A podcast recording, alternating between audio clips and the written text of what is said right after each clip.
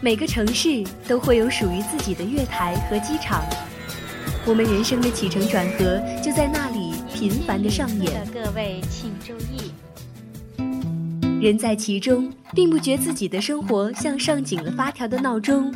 有一天，闹钟停罢，才知道生活里不只有快进或者刷新，也不只有特快专递或立等可取。走是风景的转换，是为了达到另一个境界；停是淡定的思考，是为了欣赏已拥有的美好人生。相思湖广播电台每周四下午十八点三十分，走走停停。